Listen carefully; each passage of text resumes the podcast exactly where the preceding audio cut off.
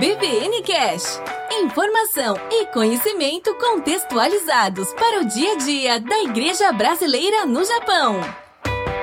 Olá, estudante, seja bem-vindo a mais um episódio do EBVN Cast, um podcast para você aprender e servir melhor a Deus, servir melhor a sua família, servir melhor a sua igreja e servir melhor a sociedade. Meu nome é Carlinhos Vilaronga, eu falo aqui da província de Shizuoka, no Japão. Gostemos nós ou não, os últimos meses nos empurraram para o universo online. A gente teve que se virar para aprender a usar Zoom, para aprender a fazer transmissão online pelo YouTube, transmissão ao vivo pelo Facebook, para ter redes sociais para a igreja, enfim, a gente teve que dar o nosso jeitinho. E agora a gente tem um dilema. Jesus mandou a gente ir para todo canto do mundo e pregar o evangelho a toda criatura, e agora um novo mundo se abre com essa utilização cada vez mais frequente do universo online. E aí? Como é que a gente relaciona igreja, internet, missão, transmissão ao vivo, redes sociais? Existe igreja digital, sim ou não? Para entender melhor esse trem todo, eu convidei o Rodrigo Mota, da ChurchCon e autor do livro Igreja Digital, para um bate-papo. Foi muito legal e é isso que você vai conferir no episódio de hoje. Antes de você entrar no conteúdo, eu quero lembrar você de que o EBVN Cast está disponível nas principais plataformas de streaming e você encontra o EBVN Cast no Facebook e no Instagram, ebvn.cast. Vai lá, segue que você vai ficar sempre atualizado das publicações do nosso podcast. É isso, ajeita aí o seu fone de ouvido, regula o seu volume e desfrute do seu episódio. Até mais! EBVN Cash para aprender e servir melhor a Deus, a família, a igreja e a sociedade. Muito bem, gente, estamos ao vivo. Se você é do Brasil, estamos ao vivo aqui do Japão, conectando Brasil, Japão, província de Shizuoka e conectando quase que São Paulo Capital com o Rodrigo Mota. Rodrigão, bom dia. Fala, gente, bom dia. Que legal estar tá aqui, é um privilégio fazer essa conexão, essa, essa ponte aérea de quase sei lá quantas horas de voo, mas graças à internet a gente consegue achar um horáriozinho que tá todo mundo acordado, né, cara? Dois cantos do mundo acordado. Eu ainda tô devagar, confesso, porque é bem cedo aqui, mas tamo junto, é um privilégio estar aqui com você, uma benção poder compartilhar aí um pouco do que eu tenho aprendido e feito com vocês e com a Igreja do Japão, cara. Que privilégio, que legal. Muito bem, eu falo aqui da província de Shizuoka. Eu sou membro de uma igreja japonesa que adotou a comunidade brasileira da cidade. É, a nossa igreja ela tem esse diferencial de que a igreja japonesa, 20 anos atrás, adotou os brasileiros que estavam chegando na cidade. Então a gente é fruto da missão transcultural da igreja japonesa, né? Normalmente a gente pensa que o, o brasileiro está aqui tentando alcançar o japonês. No nosso caso, eles acolheram a igreja brasileira para que a gente alcançasse os brasileiros da cidade e da região eles sustentam, o prédio é deles, o meu pastor é japonês, só que a gente uma missionária da Igreja Presbiteriana do Brasil que dá uma mão com a gente para intercâmbio, né, com a liderança, tal, para a gente conseguir se comunicar, porque boa parte da galera não fala japonês. Bom, Rodrigo, muita gente aqui no Japão não lhe conhece, assim como eu não lhe conhecia até uma semana atrás. Eu acho, apenas acho, que alguma vez na minha vida eu trombei com o nome ChurchCon, mas eu não conhecia seu trabalho, nem conhecia o seu livro. E quem me apresentou foi o Paulinho De Gasperi do Irmãos.com. O podcaster ídolo, né, cara? O podcaster ídolo.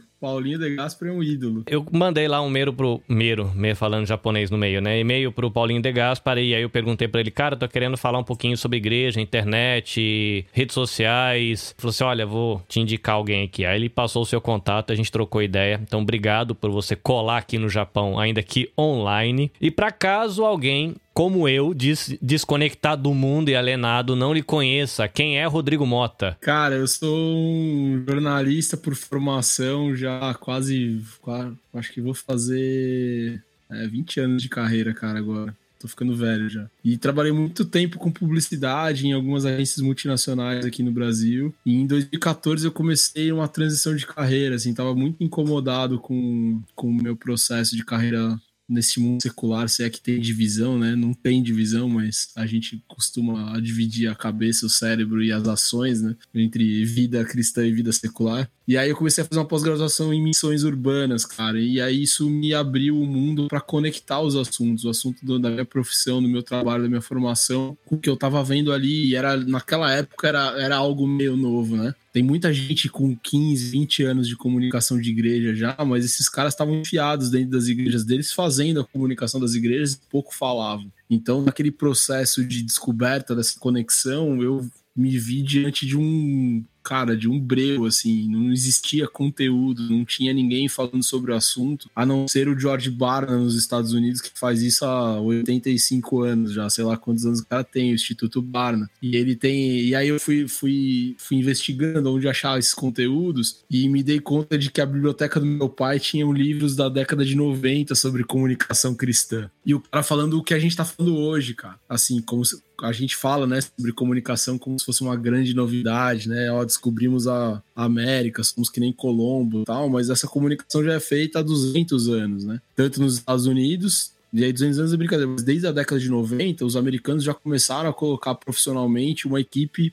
é, uma equipe de gestão nas igrejas, né? E os caras trabalhando full time nas igrejas, os caras pensando a, a missão estrategicamente. E americano é cartesiano nesse, nesse processo. E a gente se viu diante desse, desse tema na década agora, né? Nos 2000, 2010 ali, a gente começou a ouvir falar sobre isso, as igrejas começaram a crescer, as mega churches começaram a demandar um tipo de comunicação diferente. E esse mundo pós-digital nos demandou pensar, que era uma coisa que a gente não fazia na missão, né? A missão era um show, uma, um culto de evangelismo. Cara, você gostou dessa mensagem, levanta sua mão, contava um gado ali na igreja e depois via o que, que ia dar naquilo, né? Hoje a coisa tem que ser um pouco maior, tem uma jornada, é um pouco mais longa, você precisa de um convencimento, tem muita informação, é, tem muita exposição das igrejas, então o cara checa muito antes de ver se aquilo lá de fato para de pé, se é verdade tal. Então, a, a, acho que a missão ficou mais complexa. E isso foi um convite para a gente da comunicação embarcar nessa brincadeira e tentar ajudar as igrejas a, a tornar, a ser menos chata na missão, né? Porque a gente é muito chita, chato, né? A gente quer converter, né? Cara, bom dia. Você conhece Jesus? É, bom dia, você está no pecado, né? A gente tem muito disso em vez de começar a conversar e trocar uma ideia e, e a comunicação estimula esse, esse processo. E aí, do lado pessoal, eu sou casado há 15 anos com a Viviana, tenho uma filha de 8 anos, a Maria Luísa. Estamos todos aqui, a casa inteira vive essa missão, desde que eu saí do secular né? Obviamente tem os impactos financeiros disso e a gente vive isso, cara. É, onde a gente per perde um lado, ganha do outro, e aí Deus vai sustentando a gente nessa jornada. E graças a Deus, hoje a ChurchCon é uma produtora de conteúdo, né, cara? Mais do que uma consultoria, e eu tô saindo dessa parte da consultoria na ChurchCon e tô assumindo a, a máquina do bem como head de operações, que é uma outra agência pro terceiro setor, e terceiro setor amplo, né, que é igrejas e, e ONGs cristãs ou ligadas a igrejas, a gente atende. Tô assumindo como de operação, então toda a parte de igrejas que precisam de suporte de produção, de estratégia, tá indo pra máquina comigo. E eu, na Church, minha missão é, cara, é incomodar, cara. Eu, eu falo que minha missão é incomodar o povo, assim. Eu faço conteúdo para tirar os caras da zona de conforto. E graças a Deus, Deus tem dado feedbacks como esse aqui, cara. Esse encontro nosso de muitos oceanos e muitos quilômetros, eu tenho certeza que é, é um é, é bênção de Deus, é graça de Deus e é um privilégio, cara. Eu fico muito, muito feliz, assim. Hoje eu acordei, sabe aquela ansiedadezinha, assim, tipo, dormir mal tal. Falei, pô, cara, que legal. Minha, minha voz tá chegando para brasileiros do outro lado do mundo e isso é uma benção, cara. Isso é uma benção. Não é, não é o meu trabalho, é o que Deus tem botado na minha boca, na minha, na minha caneta. Isso é muito legal. Rapaz, e eu vou dizer para você que eu fiquei surpreso com a parte do livro que eu já li. Eu consegui, graças a Deus, pelo Kindle né? Louvado seja o Senhor. Ah, editor Quitanda, salvou, salvou a gente. Igreja Digital, ponto de interrogação no final de Rodrigo Mota, chega até aqui. Graças a Deus por isso. E eu já li 70% do livro. E eu vou dizer para você que eu fiquei surpreso, porque eu sempre tive um pezinho atrás e uma pulga atrás da, olhe... da olheira, é ótimo, né? Da orelha, com vocês do marketing. Porque eu sempre achei que era misturar as coisas. E me impressionou Nessa hora, um cara de marketing escrever escrever um livro para falar de marketing na igreja e você tá tão preocupado com igreja, ainda mais com igreja física. É, eu achei muito surpreso, eu não vou aqui vender o peixe todo. Galera, compra o livro que é da hora, compra o livro que é bom. É só um spoilerzinho, mas assim, eu fiquei surpreso, né, com, com essa pegada. E então eu queria começar um meio que por aí, né? né, falando já, puxando um fiozinho do livro. A gente não vai entregar o ouro aqui pra galera poder ler o livro. O seu livro não é longo, né? Eu, eu peguei ele para ler aí numa semana, eu tô quase no finzinho já, mas ele tem muita informação provocativa, né? Você que fala que gosta de provocar o povo, ela é bem provocativa em algumas coisas. É, só que eu quero começar ao contrário, né? O seu livro ele tem uma pegada de dizer primeiro por que não e depois dizer por que sim. E eu queria no bate-papo aqui a gente ir pelo por que sim e depois vamos com calma. E eu vou dizer o porquê. A gente tá aqui, no, os brasileiros no Japão estão aqui há um pouquinho, pouquinho mais de 30 anos. E boa parte da liderança da igreja brasileira no Japão hoje é uma galera aí que eu vou chutar que tá de 35 a 60 anos. Então a gente vive igreja aqui, são igrejas pequenas. Isso que a gente vê no Brasil, assim, as grandes conferências, os grandes, a gente fica babando, assim, ó, oh, que legal. Tem a equipe disso, a equipe daquilo. Aqui as equipes é equipes de um homem só, de uma mulher só, de... Equipes, né? É, equipes. É, isso quando você não é um equipes múltiplo, né? Que você faz cinco coisas na igreja. Mas né, são comunidades pequenas que vivem vivem é, um esquema mais soft de igreja, que assim, comparado com, com a dinâmica das igrejas no Brasil, menos encontros, menos eventos, até porque não tem mão de obra, não tem tanta gente, é mais relacional. Parece, dependendo do tamanho da igreja, as igrejas, algumas igrejas aqui no Japão é quase que um pequeno grupo, né? Que tem igrejas que tem pequeno grupo de 50 pessoas, né? 50 pessoas da minha igreja inteira. É, e a gente vive igreja, eu vou chutar aí, igreja da década de 90. A gente vai pro culto, a gente canta, a gente vai embora. A minha comunidade especificamente, ela não tinha blog até acho que um ano atrás, agora que tem um blog, caso alguém queira achar a gente pela internet, a gente tem, a gente tem Facebook, não tem nem Instagram ainda, porque se fizer, não tem quem faz o conteúdo, né?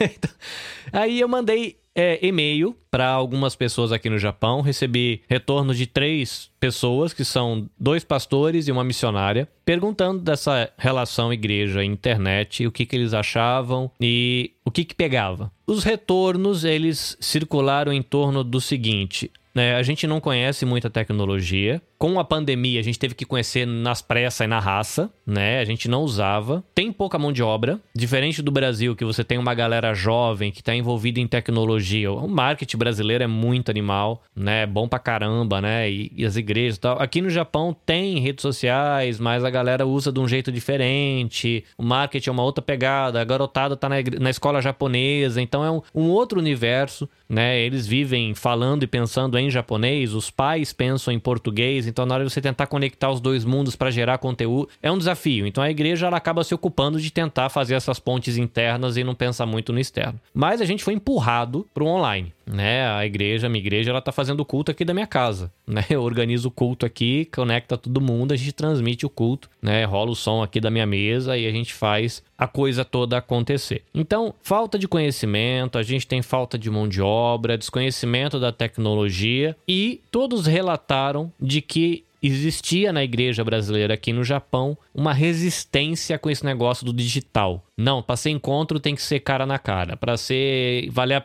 café tem que tomar da mesma jarra. Não, não, não existe evangelismo por SMS. Tem que ser lá no, no real. E a gente foi empurrado para esse mundo e agora tá tendo que lidar com isso. Então, a minha primeira pergunta para você, feita essa moldura toda, só para você tentar entender um pouco do nosso cenário aqui, que eu acho que é diferente de, de uma igreja da capital, né, aí em São Paulo. Talvez seja parecido com uma igreja pequena no interior, mas é, são cenários diferentes. Por que, que as igrejas brasileiras do Japão deveriam dissolver um pouco essa resistência e se lançar aí para esse campo, esse universo paralelo chamado internet? Cara, esse livro meu, ele surge de um e-book que chama Não Existe Igreja Online. E aí, para você entender o tom provocativo e por que, que ele faz o depara, né? Do porquê não e do porquê sim. E eu, eu consigo entender as narrativas da resistência, de alguma forma das lideranças. É, até ano passado eu fazia alguns workshops tentando falar que a internet não era do demônio, não, não,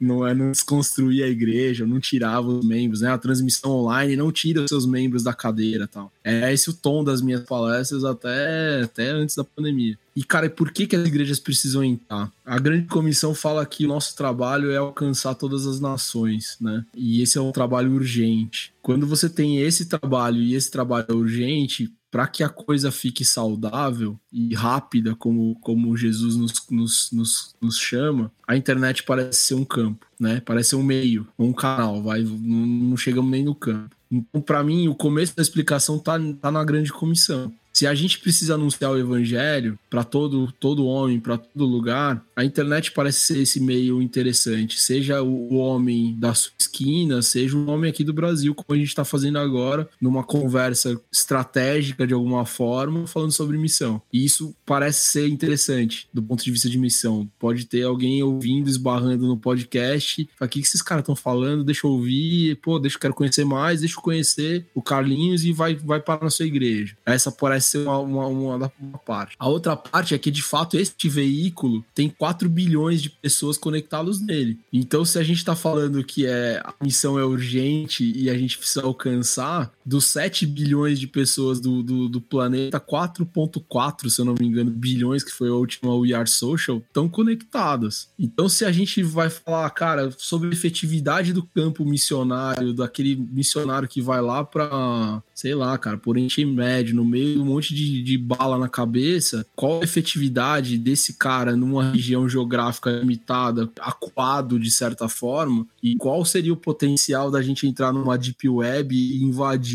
a, as barreiras de países fechados por meio da internet? Me parece ter um alcance maior, ou um potencial de alcance maior, né? Não dá para ser não dá pra gente cravar essa, essa, essa chance. Então, a lógica do porquê que a igreja deveria entrar nesse, nesse lugar é essa grande comissão, a gente tem um potencial de alcance, a gente tem um potencial de velocidade, e hoje a nossa linguagem é digital, cada vez mais, e aí tem, tem alguns estudos tem a Elizabeth Albright da Paris School, ela fala que em 2025, e acho que a pandemia já acelerou esse processo, fala que a gente já não vai ter mais é, noção de quando um relacionamento começa no digital e quando ele, ele começa no virtual, no, no, no físico, e vice-versa. Então a conversa vai ser sempre contínua. Então, cara, quando a gente tem essa sensação de continuidade da conversa, e a gente é prova disso, a gente tá se falando aqui no, no Insta, de repente entrou aqui no, no StreamYard, e, cara, tá se falando como se a gente já se conhecesse, me parece que a igreja precisa ocupar esse ponto da narrativa, né? Então a gente tá falando aqui de missão. Agora, por que, que uma igreja local precisa estar na internet? Pelo mesmo motivo, cara. Porque a igreja, ela só se, se faz, ela só faz sentido se ela discipular pessoas e se ela conectar pessoas em pessoas, pessoas na igreja. Então a, inter, a internet é um ponto de convite, né? E por isso que eu falo que não existe igreja online. A, a, a internet não é o fim das relações, ela não pode ser o fim das relações. Então, pastores, não criem em pânico sobre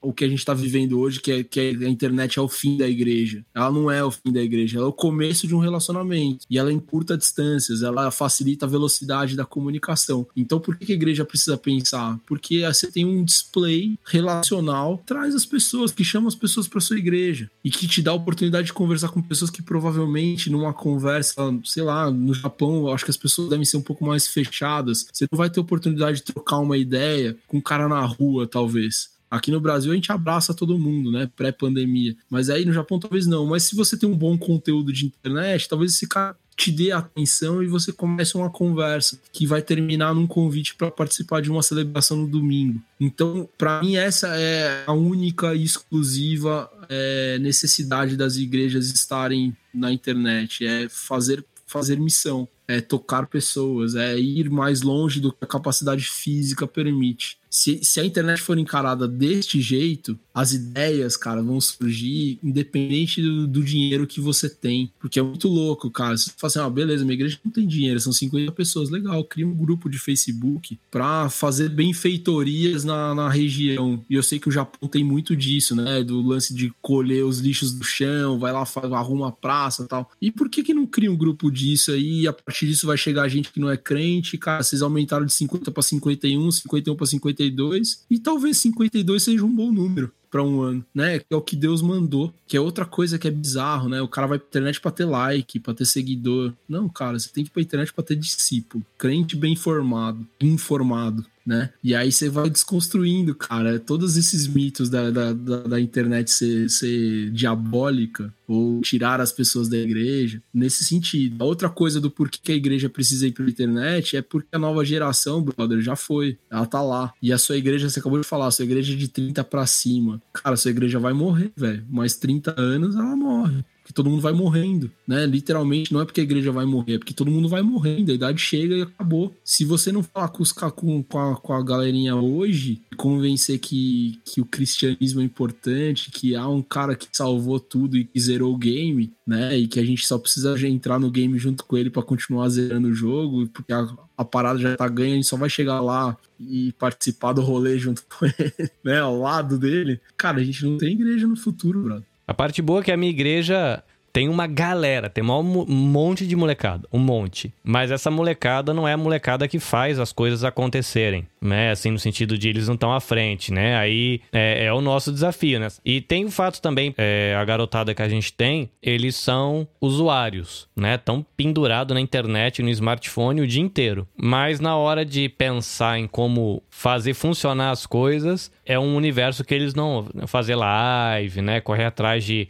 A galera é, é mais consumo, né? Tem alguém aí que faz um TikTok, alguém que faz um Instagram, alguma coisa, mas a galera é mais consumo, né? Molecadinha. Então, mas aí a parada, cara, que é, é o que eu acho dessa geração. Até tava ouvindo o Nick Moretti ontem falar, que é um cara que faz a Dunamis, todo o conteúdo da Dunamis, e ele tava falando exatamente isso. Assim, a geração na Coreia, por exemplo, é uma igreja gigante, mas que vai até os 30 e pouco. Daí para trás, brother, já acabou a igreja. Então é uma igreja que tá morta pro futuro. Se você não começa a trabalhar lá atrás, você não traz os caras. E aí, como trazer os caras? Meu, você precisa falar na linguagem deles e, e avisar que eles fazem parte de uma missão. Engajar eles num, num projeto que eles estão vendo que tá, tá, tá acontecendo alguma coisa quando eles se engajam. Aí esses caras começam a entender o porquê fazer o conteúdo. Aí eles começam a pegar a sacada de que ele é importante para aquilo. E aí a roda gira. Porque essa galera hoje, a, a meninada, e pelo menos aqui no Brasil, uma galera preguiçosa, que, que, cara, que não tá muito afim de nada, assim, né? Tá afim de conectar na internet, ver os vídeos, fazer um TikTok, uma dancinha, assim, não, papapá. Mas se você põe os caras numa causa, aí a chave muda. E eles são criativos por essência, eles são digitais por essência, né? Então você fala assim, cara, beleza, não, você não sabe fazer uma live, não tem problema, eu faço, mas você sabe fazer um TikTok. Então vamos ver como que a gente traz mais é, japoneses na sua idade com TikTok focado nessa galera, na linguagem dessa galera, na língua dessa galera, porque essa igreja precisa continuar e você faz parte disso. O que, que a gente pode fazer? Ah, mano, vamos fazer uma devocional engraçada, vamos fazer é, dancinhas pré-culto, sei lá. Aí você tem que pensar qual que é o conteúdo que faz parte do, do,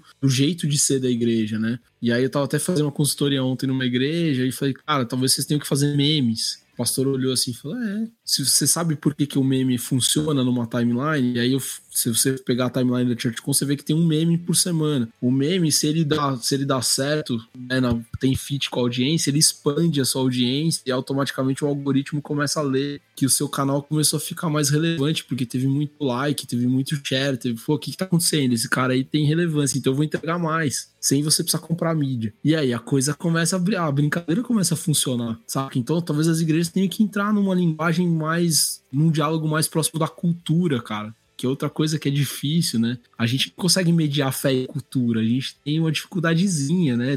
Eu comecei falando sobre a, com, com, os compartimentos seculares e, e, cristãos da cabeça, né? A gente veste roupas de domingo, né? Domingo, lembro, cara, eu lembro até hoje que minha família saia toda emperequetada de domingo quando ia pra igreja, quando a gente não tava com som maior na rua. É, pô, cara, eu não podia, às vezes eu não podia ir de bermuda pra igreja. E teve muitas vezes que eu cheguei de bermuda e os caras falaram, não, você tem que sentar na galeria porque aqui embaixo não pode. Eu tinha cabelo comprido de pequeno, os caras ficavam meio encasquetados tal. A gente fala mal, cara, com o lado de fora da, do muro, né? A gente tem problema de, de, de, ser um crente mais descoladinho de alguma forma, né? De, de cara, vamos falar a linguagem dos caras lá, porque Jesus falou em parábola, era para facilitar para o, o, contato. Tem Lucas 10, que é, que é legal, quando Jesus envia o 72, ele fala, velho, vai lá nas cidades, dê as, dê as boas-vindas, né? As boas. A, a, a, saudação de chegada. Vê qual é, entende qual é da cidade, qual é a cultura dos malucos, vive lá dentro, dorme na casa dos caras, come da comida deles, participe daquele contexto. E depois que você entender que o cara devolver a, a saudação, papapá, aí você começa a curar. Aí você começa a anunciar as boas novas, porque aí você já tá lá dentro, cara. Então vai ser mais fácil você anunciar que, que o reino chegou, né? Isso na tradução pro, pro, pra linguagem do humano, é, velho, fala aí a linguagem dos caras, velho. Convive com os malucos aí. Dorme na casa dos caras, vai lá, entra na quebrada e fala que nem eles. Produz um rap para você chegar lá, mas um rap decente, não um rap crente, aqueles rap meia boca que a gente geralmente faz, né? Então você quer assumir o digital, seja inovador, seja tão bom quanto o digital secular, porque aí você vai ter atenção, a atenção das pessoas numa timeline hoje é de 8 segundos, cara. Você acha que uma agenda de igreja numa timeline vai ganhar atenção do cara que tem 8 segundos rodando uma timeline? Ou se você fizer um baita conteúdo, um meme legal, ou uma devocional provocativa, será que o cara não para ali? Então eu acho que tem, tem esse, esse ponto, assim, cara, a igreja precisa ir, sim, falamos ali, e ela precisa ir com muita qualidade a gente, os crentes, tem mania de estar tá cinco anos atrás na, na, jogada, né? Do ponto de vista de inovação. É que nem aquele primo que chega depois do parabéns e quer começar a agitar a festa. A gente precisa estar tá na frente, cara. A gente né? Se a gente olha que, em Gênesis 1, se a gente é imagem e semelhança do Deus criador e criativo que resolve problemas, né? Porque Gênesis ele vai resolvendo o problema, avalia se tá bom e continua, né? PDCA. Se a gente é a imagem e semelhança desse cara que nos mostrou no primeiro capítulo qual que é a essência, né? Dele, é criação, cara. Deus resolvedor de problemas, a gente precisa estar tá na frente da jogada, não correndo atrás. EBVN Cash.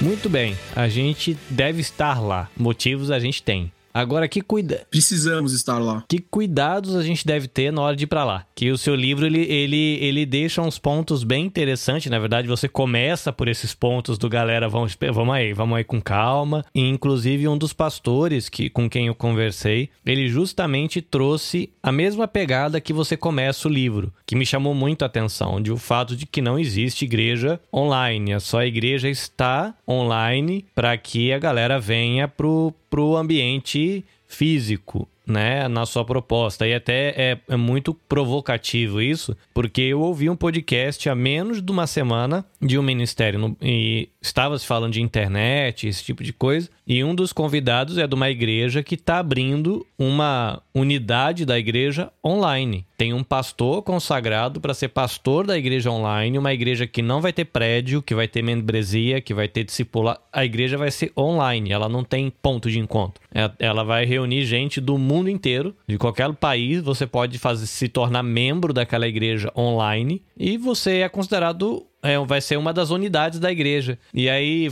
talvez, acho que uns três dias depois, eu comecei a ler o seu livro e a cabeça deu aquela bugada. Pá! Caramba. Eu, eu achei muito legal, né? É, foi impactante para mim, principalmente porque estava vindo de um cara de marketing. Que eu não achei que fosse sair isso de alguém de marketing. Que eu achei que fosse alguém que fosse falar, não, né? A gente tem que trazer a galera para conectar lá no canal do Instagram e ficar lá o dia inteiro. E eu falei, não. Aí você começa a, a desenvolver seu, o seu argumento ali falando que não é bem assim. Então, que cuidados a gente toma? A gente vai fazer esse movimento, então, tentar ficar amigo do Instagram, amigo do Facebook, tentar é, usar isso como plataforma para conversar com o pessoal, mas que cuidados a gente tem que ter quando a gente vai para a internet, como igreja? Cara, é, eu acho que as iniciativas de igreja online vão ser cada vez maiores e cada vez mais comuns, porque isso lá fora já, e aí você está fora, né? Mas nos Estados Unidos, principalmente, isso existe normalmente. Todas as igrejas têm um campus online. E aí, cara, o primeiro cuidado que se toma é que, se, que sempre se provoque a ter algum tipo de toque, né? Posso estruturar uma igreja online, posso ter um campus online onde os cultos são online, os pequenos grupos são online, é, o discipulado é EBD, é, a caminhada é por, por Zoom, tudo bem, não tem problema. A primeira coisa é que a gente aprendeu, e aí o livro sai um pouco antes disso, e tem coisas que vão se suavizando a partir do aprendizado, é que é possível você ter um relacionamento é, digital, né? Desde que ele seja, seja profundo, que você de fato consiga estimular isso é, frequentemente, acompanhar a vida do cara e tudo mais. É senso comum que é possível. E, vocês que estão do outro lado do planeta sabem que é, que é possível porque você faz isso com a sua família. Né? Eu já vivi longe da minha família por, por algum tempo e, e, e dá. O que você perde, e que eu, que eu falo no livro, que eu acho que é fundamental, é o toque. O evangelho transforma pelo, pela caminhada de proximidade, né? E principalmente pelos toques de cura, pelos toques de, de ensino, pelo, pelo é, o, o ver você vê o dia a dia da pessoa, porque a gente aqui na tela a gente emula, né? Eu sou um avatar aqui. Por mais que ele esteja aparecendo ao vivo, eu sou um avatar, você não sabe o que está aqui atrás da minha parede. Então esse é o problema. Então se você estimula que haja toque em algum momento dessa jornada do cara, você desconstrói essa igreja 100% online. E eu acho que esse é, o, esse é o ponto fundamental e esse é o cuidado que é primeiro, assim. Não tem problema o cara ser um membro digital, ele vai, provavelmente ele vai participar, ele vai dizimar, ele vai fazer tudo. Só que em algum momento você vai falar, cara, tem um culto especial físico para você que está no Canadá. Então você vai juntar os três caras que estão no Canadá e eles vão se encontrar lá. E eles vão formar uma comunidade de fé, eles vão formar uma comunidade de caminhada. E então a igreja online, tem muita igreja que é, eu acho que é aquela House of Prayer, que é 100% online. Eles ficam tocando 24 horas por dia, fazendo cultos 24 horas por dia no YouTube. Só que eles têm a preocupação de mandar essa galera para algum lugar. Então tem pequenos grupos por cidades, micro cidades que se encontram, por exemplo. Então, acho que pensar uma igreja online é viável, é. Só que ela precisa ter sempre pontos de transição físicos. E esse é o primeiro, para mim, é o primeiro cuidado que toda igreja tem que ter. Não adianta você falar, cara, minha igreja é só de Instagram. Pô, beleza,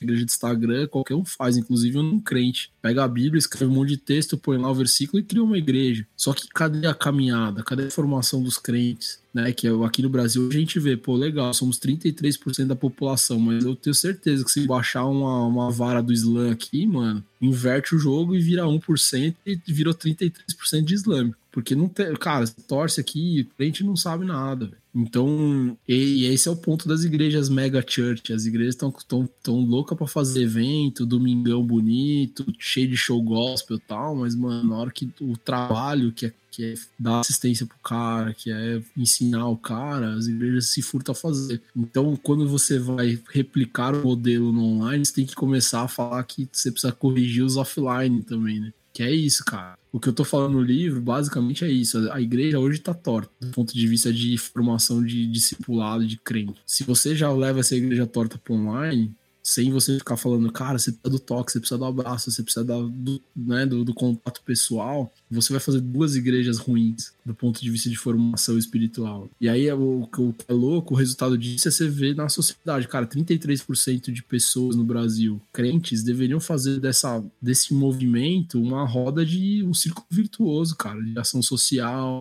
de ética, Aí a gente vê, cara, o presidente fala que é crente, se converteu no movimento, e a gente vê esse cara fazendo umas atrocidades. E não, nem tô, não tô fazendo questionamento de lado, tá? tô falando, pô, olhando pelo, pelo lado crente da coisa. Aí você vê um monte de político que é da bancada cristã e os caras, mano. Ninguém merece. Esse cara não me representa, velho. Você vê as igrejas no mesmo patamar, né? Igrejas fazendo loucuras, a teologia sendo rasgada, e você tem tem podcast de teologia. Cara, o púlpito no Brasil é fraquíssimo, assim. Então, quando eu falo sobre não existe igreja online, é primeiro olha para casa pensa que a obrigação da igreja é formar a gente, né? A missão da igreja é formar crente. Ela só existe para isso, velho. Uma comunidade de fé, você pode ter uma comunidade de qualquer coisa. O clube do Palmeiras é igual, né?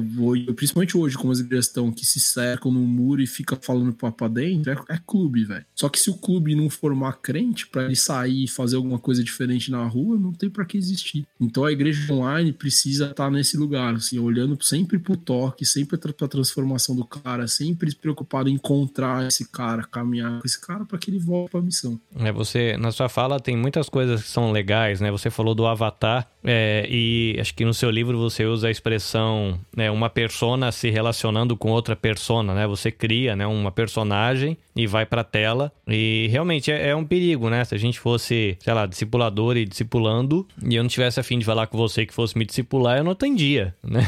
É de... Você não testa, cara. Você não testa. Quantas celebridades, subcelebridades, é, influencers da internet, e aí a gente tá vendo no Big Brother uma delas que se formou pela tela, era uma coisa, o discurso era um. Aí foi pro Big Brother e a câmera tá, tá lá ligada 24 horas por dia, virou outra coisa, tá sendo cancelada, porque o discurso não parou de pé. Então, quando, quando a gente emula, né? A gente cria um avatar. Nossa, esse é o perigo, cara. Porque na hora que você me conhece, fala, putz, cara, o cara é mais gordo do que eu imaginava. E aí? Ou oh, não, cara, o perfume dele não é bom. E isso te automaticamente te distancia da imagem criada, né? E aí, num processo de ensino, de acompanhamento discipulado, isso é muito mais sério. Porque se o cara não sentou na mesa e vê que a coisa não parou de pé do que ele fala com o que ele faz, aí lascou, né? É, mas isso é bem importante. Eu achei legal, né? Esse, esse lado do seu livro, que apesar de ser um livro que estimula né, o uso da internet é, fala pra gente não parar na internet, né? Não cria um canal no Facebook para ter um canal no Facebook, né? Não cria um canal no YouTube para ter um canal no YouTube, né? Porque é tentador, né, cara? Você fala, poxa vida, né? Aquele maluco posta vídeo de gato e tem 50 mil seguidores, caramba, por que, que eu não posso ter seguidor também, né? Que não pode ser em jeito nenhum.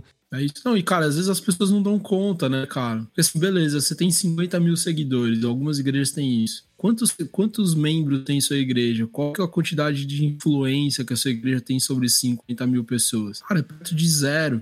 O cara tem mil membros, tem 50 mil pessoas ligadas lá, porque ele virou uma igreja de benchmark, porque é uma igreja bonitona. E aí tá todo mundo olhando. Aí o, o, o ponto, o ponto disso, cara, que eu falo é que aí a mídia offline às vezes é mais importante. Eu falo isso no livro. Às vezes um abraço é mais importante do que você ter a página no Instagram. Se sua igreja abraça bem, ela é reconhecida porque as pessoas são calorosas, receptivas, acolhedoras, mano, vai fazer mais, mais impacto no seu entorno. E esse é outro problema das igrejas hoje. As igrejas querem falar para a missão global, né? A internet deu enviesada nisso, né? Então as igrejas hoje são a igreja aqui da esquina, só que ela tá querendo falar pro Japão. Só que ela esquece que, que a função da igreja tem um, tem um lance meio paroquial, né? Quando você vê a construção das igrejas do interior e na, principalmente na, na Europa, as igrejas eram no ponto central, na praça central porque ela era o ponto de convívio, o ponto de encontro, o ponto de acontecimento da, da, daquela cidade ou daquela vila, né? Então a feira de troca de, de elementos e produtos acontecia na praça na frente da igreja. É, as casas vão e o comércio vai acontecendo em volta da igreja, né? Se você pega foto de cima, pega um drone, onde tem uma igreja, ela tá central, né? É, principalmente na Europa, aquelas mega igrejas são pratas gigantes, e onde você vê que claramente tinha o comércio, o prédio do comércio em volta, as, as ruas são as maiores tal. As igrejas deveriam ser isso, cara. As evangélicas também. Elas são o ponto de encontro, o ponto central de transformação daquele entorno. Então, antes de se preocupar na, com a internet, ela deveria fazer alguma coisa onde ela tá. Aí, beleza, tá fazendo, tá rolando. Então, aí você mostra na internet o que você tá fazendo. Porque as pessoas falam, nossa, cara, o que, que esses caras, o que, que, que, tem de diferente desses caras? Eu quero lá conhecer, né? E aí o que a gente faz é o contrário, a lógica é toda inversa, não é? Sai primeiro pra internet, fica metendo anúncio de, de evento, evento, evento, evento, pra ver se o cara vem. Mexe primeiro ambiente. E fora quando a gente não, a gente não pega aquela foto daquele culto maneiro, naquele banco de imagens gratuito, é quando a pessoa chega na igreja. One splash, né? é um, um, violão quebrado que tá fazendo um louvor horrível, né? E, é, tudo é fake. Cara, tem isso, tem isso. Imaginando de que a igreja tenha um convívio saudável. Perfeito não, mas que seja uma igreja saudável, que dentro dos seus limites, com a mão de obra que ela tem, ela está tentando discipular, ela está tentando viver ali dentro do, do, do seu universo de maneira saudável e tem aí a necessidade de a gente dar esse passinho para dentro da internet. Que dicas você daria para tentar a galera tentar pensar como se comportar aí nas, nas mídias sociais? Acho que a primeira, a primeira coisa é entender com quem está falando, né? Então, quem que é o alvo do seu, da sua missão na internet. Então, você pode escolher que seja uma faixa etária, ou você pode escolher que seja um público já interno, ou que você fala, não, vou fazer missão e vou falar para fora. Então, esse é o primeiro é, delineador da sua estratégia de, de canais, para quem você vai falar. E isso define quais canais você vai falar, né? Então, você vai falar, cara, eu vou falar com os jovens, aí você vai perguntar, o Facebook tá aí na mão dos jovens? Ah, talvez não. É, o Instagram tá, o Instagram talvez seja o que atenda melhor a minha estratégia, porque eu falo com o maior número de pessoas desses públicos que eu tô falando. Legal, então escolha o Instagram. Tá, qual que é a vocação do Instagram? O Instagram é um canal criado para ser um canal de imagem, né? Tanto que ele é no formato formato da Polaroid, mas hoje ele ganhou novas vertentes. Então ele tem uma vocação que é de mostrar coisas acontecendo on time, que é o Stories. Ele tem a vocação de ser um uma cópia do TikTok pelo Rios. Então ele tem uma vocação de ter um, uma linguagem mais fã, mais rápida, mais criativa. E ele tem a timeline que é poderosíssima, que pode ser tanto com fotografia quanto com, com, com criações de, eh, de design. Então você tem que fazer um mix disso. Primeira coisa é cria uma agenda para que você tenha frequência. Então, postar todos os dias, ou pelo menos três vezes por semana, é, a primeira, é, a, é, o primeiro compromisso que tem que fazer. Pelo menos uma vez ao dia, ou três vezes por semana, que já é ruim. Idealmente é você postar duas vezes por dia, mas ninguém aguenta isso, né? Nos cenários de equipe. Então, você fazer um calendário de postagem para uma vez por dia e criar, cara, o que, que de domingo renderia bons conteúdos na semana, né? Esticar o domingo. Acho que essa, essa, essa é a, a melhor brincadeira para a internet. Como que a gente faz os ou membros ou o nosso público externo experimentar o nosso domingo da maior intensidade no maior tempo possível, que sejam que a gente consiga fazer conteúdos complementares. Então, domingo você fez a transmissão e isso é inevitável, né? É comum, não vamos mexer nisso. Mas aí na segunda-feira, o que, que, do domingo a gente poderia aproveitar? Tem uma frase do pastor instigante, tem um, um highlightzinho de um minuto com, com um trecho muito legal da mensagem. Tem um pedaço da música que a gente poderia usar. Legal. É um conteúdo na segunda-feira. Na terça-feira a gente poderia montar uma enquete com, com texto bíblico passado, ou uma devocional que seja de encorajamento, que vá tocar uma dor que a gente identificou no nosso público. Né? Se a gente sabe que a gente está falando para fora, eu lembro que em algum momento no Japão tinha uma estatística muito alta de suicídios, por exemplo. Ainda tem. Ainda tem. A gente não pode na terça-feira falar sobre tempo, trabalho e depressão numa terça-feira, porque a gente sabe que a gente vai tocar as pessoas, talvez em japonês e não só em, só em, em português. Aí na quarta-feira você tem um outro conteúdo, cara, falando sobre a comunidade, o que, que a gente está fazendo de missão, talvez até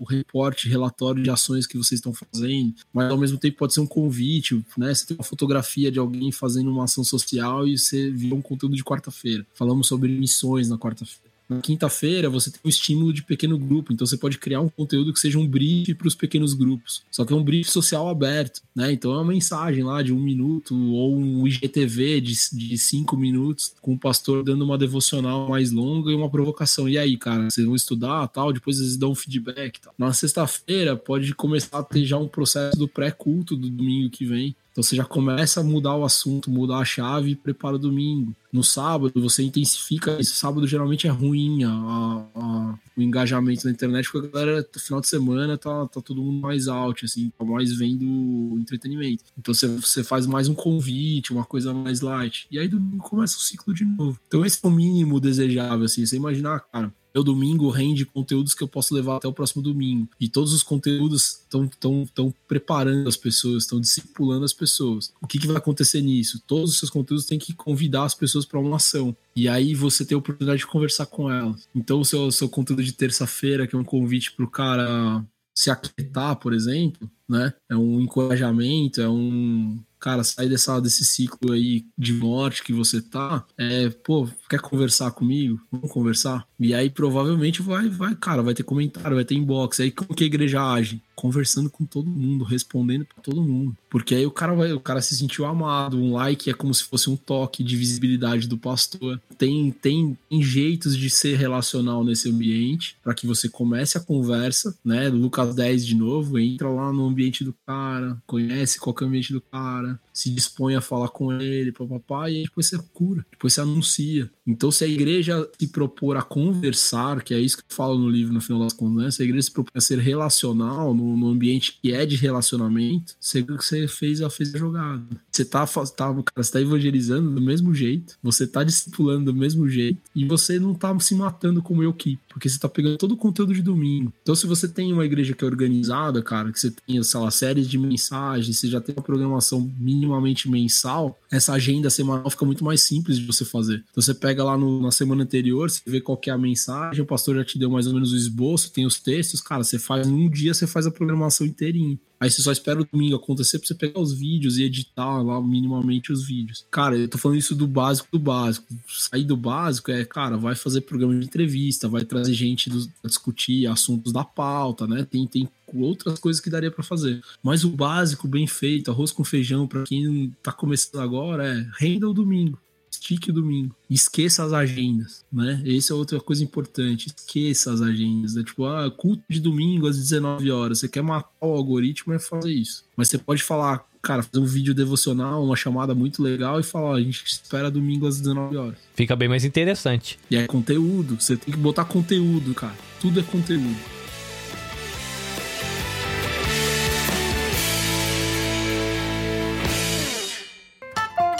EBVNcast. Informação e conhecimento contextualizados para o dia a dia da Igreja Brasileira no Japão. Se eventualmente alguém aqui do Japão quiser ter mais contato com o Rodrigo Mota ou com a Church Com, o que, que o povo faz? Onde o povo procura vocês, cara? Cara, o, o povo me manda inbox, cara. Eu respondo todo mundo. Eu não deixo ninguém sem resposta. Tanto na, na, na minha pessoal, Rodrigo V. Mota, no Instagram, quanto lá no, no ChurchCon, que é ChurchCon BR. É, cara, manda um inbox, eu respondo. E, geralmente, quase a qualquer hora. Eu geralmente durmo tarde e acordo cedo. Então, as respostas são rápidas e é, é sempre legal falar, manda mesmo. Eu tento responder o máximo de dúvidas que eu, que eu consigo. No, na própria página do ChurchCon, eu fico brincando que tenho quase uma pós-graduação de comunicação para a igreja, porque cara, muitos dos conteúdos dos livros estão lá abertos e fragmentados. Então, se você não conseguir aí no Japão ter o livro físico, a própria página da Church é muito legal. E hoje eu tô lançando um curso, que é o, College, que são três horas de curso que eu reuni todos os meus workshops, e eu falo muito disso, né? Workshop, livro, etc., falando sobre como montar uma estratégia de comunicação digital. Então vai desde o conceito até cada canal. Então eu falo de Facebook, falo de Instagram, falo de YouTube, sempre com essa visão estratégica. Eu nunca vou ensinar o cara a apertar o botão, porque eu acho que esse é o YouTube resolve bastante, né? Como você usar o OBS. Cara, vai no YouTube, o YouTube vai responder muito melhor do que o Rodrigo que não sabe fazer. Eu vou aprender lá no YouTube para ensinar. Mas a estratégia, como pensar, quais são os insights interessantes. Isso tem no curso, cara, um curso que não tá. São duas pizzas pro Brasil aqui, não é caro. Tá no Hotmart, então é uma plataforma que você consegue comprar de qualquer lugar, compra com a moeda local. É, se você quiser entrar, é churchcom.com.br barra college. O curso está disponível, tá muito legal. Muito legal mesmo. Foram três horas de gravação aqui que eu me diverti muito fazendo e tenho certeza que vai ser bênção aí para as igrejas. Você que está acompanhando a live e você que vai acompanhar pelo podcast, isso aqui é só uma degustação. A minha sugestão para você é compra o livro e agora que a gente sabe que tem um curso, vai pro curso, entender melhor esse trem todo, para que a gente, a verada aqui do, do, dos brasileiros no Japão, consiga fazer um bom uso da mídia para a gente poder abençoar aí, né? O nosso sonho, né? Pelo menos o sonho da nossa igreja local é que essa garotada mais nova, a gente tem bastante pré-adolescente, adolescente, juntando tudo, acho que dá uns 40 quando vai todo mundo. Ó, que legal. É, uma galerinha. A gente tem. É porque são 40, mas assim, tem uh, os membros da igreja, tem os filhos dos membros da igreja, e duas vezes por mês, no sábado à tarde, a gente tem um encontro de crianças e adolescentes que ela tem a ver com pessoas da igreja e pessoas que não são da igreja. Que legal. Então a gente reúne, faz gincana, faz atividade, canta, dança, faz teatro, faz música, o quê? Então tem tem muita gente que as famílias não vão na igreja, mas a criança participa desse encontro do sábado. Não vai no domingo, mas no sábado tá lá. E quando vai, todo mundo dá uns 40. Que legal. Cara. Dá uma galerinha, dos 6 aos 18 anos. Que legal. É a galerinha lá boa. Mas o nosso sonho é essa galerinha aí se despertar para esse universo que eles têm muito potencial, né? Enquanto a gente tá se espremendo para entender esse tal do www, os caras nasceram lá dentro, né? Então é mais tranquilo que, que só deem uma tarefa e uma missão que esses moleques caem dentro, cara. Muito bem, dicas de Rodrigo Mota, autor do livro Igreja Digital, ponto de interrogação. Será? e eu esqueci de falar também, host do podcast ChurchCon, né? Isso, tamo lá. Tamo aprendendo com você aí, cara. A gente chega lá nos 132 episódios um dia aí. Bem devagar, super segmentado. Eu comprei o livro. Na verdade, o, o, o Paulinho de Gaspar me indicou você. Eu achei seu nome, depois eu achei. Não, acho que eu achei o ChurchCom primeiro, depois eu achei você. Aí eu achei um vídeo lá, você falando do livro, fui pro, pro canal e eu não sei por conta do que. Eu falei, cara, será que, isso, será que eles têm? Aí eu joguei lá no, no buscador lá, ChurchCom, aí saiu o podcast. Falei, yes! que eu ouço podcast direto, né? Na louça, no trânsito, na, no, quando dá, no, no, no, trabalho, no almoço. Aí eu falei, ah, agora vai, mano. Tô lá, agora maratonar. É, acho que a gente tá com 50 e 53 episódios, eu acho. E todos focados em comunicação. Tem uma parte bem legal ali, com uma temporadinha curta, que a gente falou sobre a igreja e a Covid, ainda no começo da Covid. Então fala muito sobre como o futuro da igreja, como a igreja lidar com esse digital. Então, para pastores que estão nos ouvindo, é um, é um conteúdo legal, porque eu falo com pastores. Então, são pastores de várias vertentes, de várias denominações, olhando o impacto do digital sobre a igreja. E tem insights muito legais ali que, é, que ainda me chacoalham um pouco. E um deles é, que é legal para vocês do cenário das igrejas menores do Japão é que um dos pastores fala que o futuro da igreja é essa igreja desse tamanho. Que massa. Então vale a pena ouvir. é muito legal. Muito bem, Rodrigo. Obrigado pelo seu tempo logo depois do café da manhã com pão com manteiga. Não deu nem tempo. Eu tô tomando Gatorade e café preto, cara. Pra você ver como que tá, tá pegado. eu sei sei que você tem reunião daqui a pouco, não vou te segurar. Obrigado pelo seu tempo, espero que seja uma amizade que comece e se estenda agora. Quem sabe não rola aí um workshop online ao vivo com o Rodrigo Moto da ChurchCon, ensinando a vearada aqui do Japão pra gente usar esses trem toda a internet, que a gente não sabe usar esse negócio. Só mudar a data e horário, cara. Só mudar a data e horário. Eu fiz um com Angola esses dias aí, um mês atrás, com todas as igrejas batistas de Angola. Massa. É um prazer, cara. O fuso horário não atrapalha. A gente marca às seis da manhã pra ficar bom. Massa, massa. É, é semana passada, não, acho que umas duas semanas atrás, a gente tava com o Fabiano, da Viner, toca violão. Ah, cara, Fabiano Alves, baita cara. E aí ele volta no final do mês para fazer a segunda parte do workshop e a gente tem vaga aberta aí. A gente está tentando emplacar uma cultura de a cada três meses aí fazer um workshop online, já que agora a galera meio que perdeu o medo das internets. É isso aí. Aproveitar para ver se a gente aproxima contextualizando. Conta comigo. Rodrigão, obrigado. Deus abençoe você. Amém, cara. Abençoe você e a sua família, a filharada. E um bom dia de trabalho para você. Eu vou aqui no meu estúdio ainda encarar a edição de podcast, encarar a publicação de coisas e caminhar. Gente, você nos acompanhou ou assistiu depois, foi bom demais. Foi muito legal. Tem despedidas, Rodrigão? Cara, eu queria agradecer. Como eu falei no começo, é um privilégio atravessar essa ponte de alguns, alguns muitos quilômetros e poder conversar com vocês, poder de alguma forma ser bênção aí. Espero que tenha sido de fato. Contem comigo, cara. Workshop é nós, é só chamar, marcar a data e vamos caminhar junto. Acho que essa é a, a ideia de capacitar a igreja para conhecer pessoas. Eu sempre falo isso. O mais legal do meu trabalho hoje é que eu conheço muita gente legal, muita gente fazendo coisas muito legais. E se eu puder participar, como diz a Ana Alzira, né? Se eu me, me põe tudo que eu puder participar para que o evangelho seja, seja anunciado. É, tô dentro, cara, tô dentro. Assim, assim que é assim que a gente é abençoado no final das contas. E é isso, Rodrigão. Deus abençoe você. Amém. Valeu mesmo. Até a próxima, agora sonhando com o workshop com o Rodrigo Mota, ChurchCon no Japão, a nozes. Só chamar, Carlinhos. Deus abençoe vocês aí. Que Jesus mande todas as bênçãos dele aí pra essa igreja no Japão e que vocês chacoalhem esse lugar aí. Amém. Tchau, galera. Sayonara. Valeu.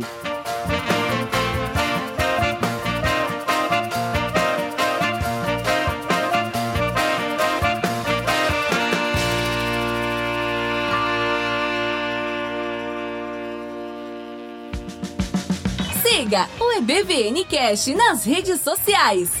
Arroba ebvn.cast no Instagram e EBVNcast no Facebook. Visite www.ebvncast.com e conheça toda a nossa equipe. Minasan sayonara.